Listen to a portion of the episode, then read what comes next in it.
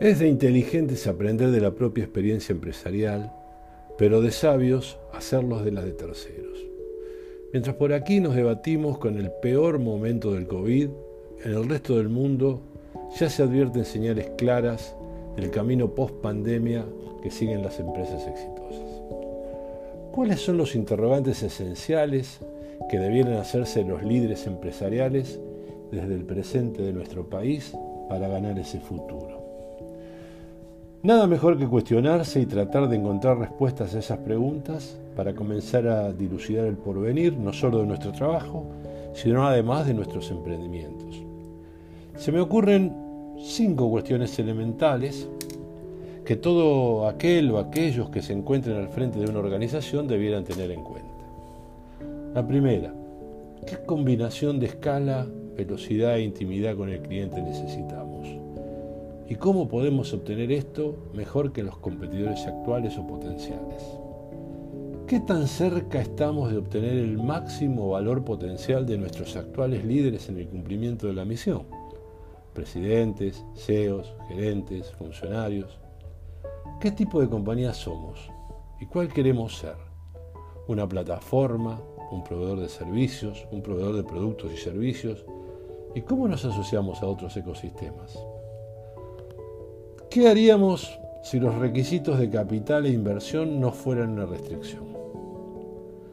¿Qué estaríamos haciendo hoy para posicionar nuestro negocio dentro de 10 años?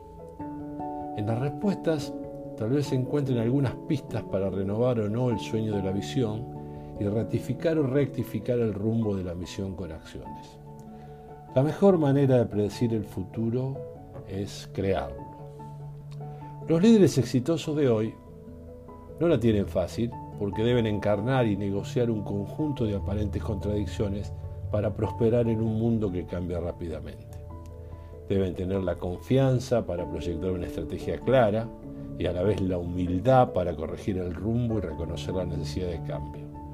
También deben ser hábiles para inspeccionar el paisaje desde la altura, como para asegurarse de que las operaciones funcionen bien en el suelo Deben permanecer arraigados en las tradiciones que hicieron que sus organizaciones fueran exitosas y al mismo tiempo adoptar continuamente la innovación. Deben considerar lo que necesitan que logre su fuerza laboral y luego usar de manera efectiva la tecnología habilitadora para ayudar a lograrlo. Tiene que pensar globalmente mientras actúan localmente.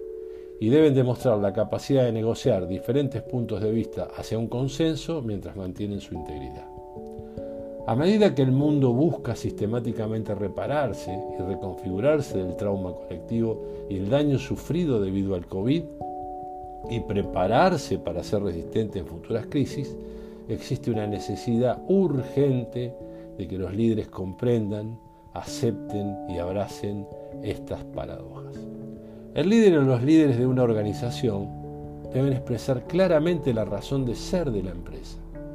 El propósito es en última instancia, sobre el por qué y su conexión con el qué, el cómo y el para quién. Comunicar por qué las empresas hacen las cosas es más eficaz que simplemente enfatizar lo que hacen, cómo las hacen o para quién las hacen.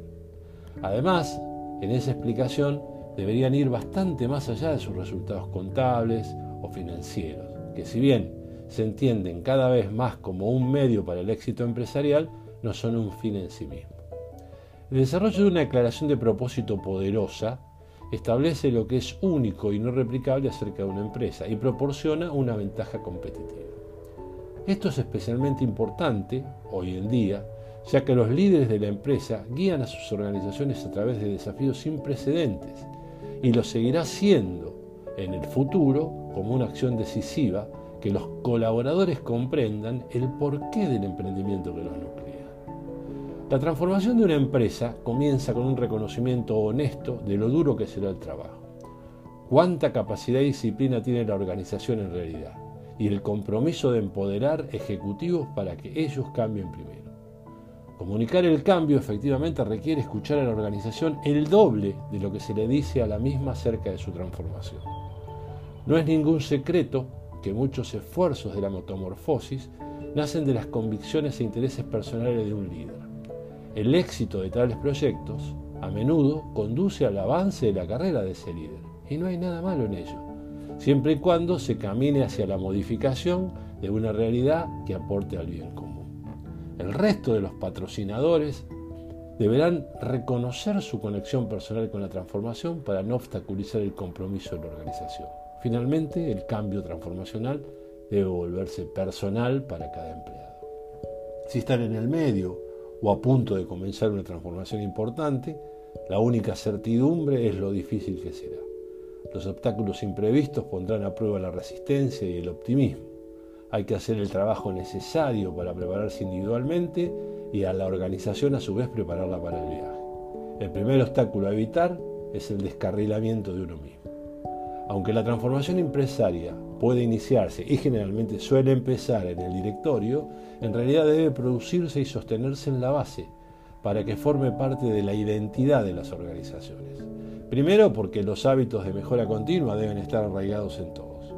Segundo, porque más personas impulsando el cambio significan más resultados. Y tercero, cuando el personal se ocupa del desarrollo de las operaciones, la dirección puede centrarse en el panorama general.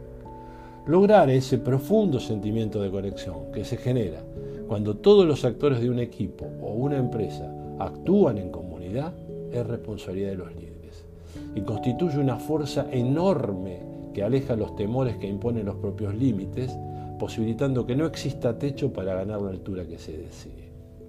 La transformación ha dejado de ser una posibilidad para impulsar el cambio en las empresas. Y la pandemia mediante ha pasado a ser una necesidad tan importante como urgente, ya sea para sortear esta difícil circunstancia como para la sustentabilidad de las organizaciones.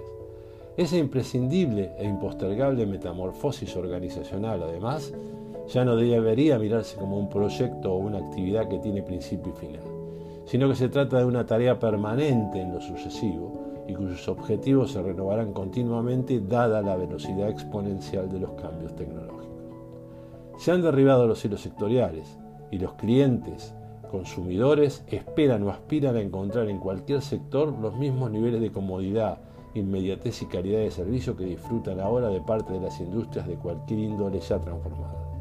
La falta de visión, o de cintura para afrontar este ritmo exponencial de cambio cultural por parte de los dueños, directivos o líderes de las organizaciones, seguramente se manifestará en una creciente mortalidad de las empresas que no atiendan adecuadamente el desafío. Siempre habrá alguien allá afuera pensando en cuáles son sus ineficiencias para armar un negocio que la supere.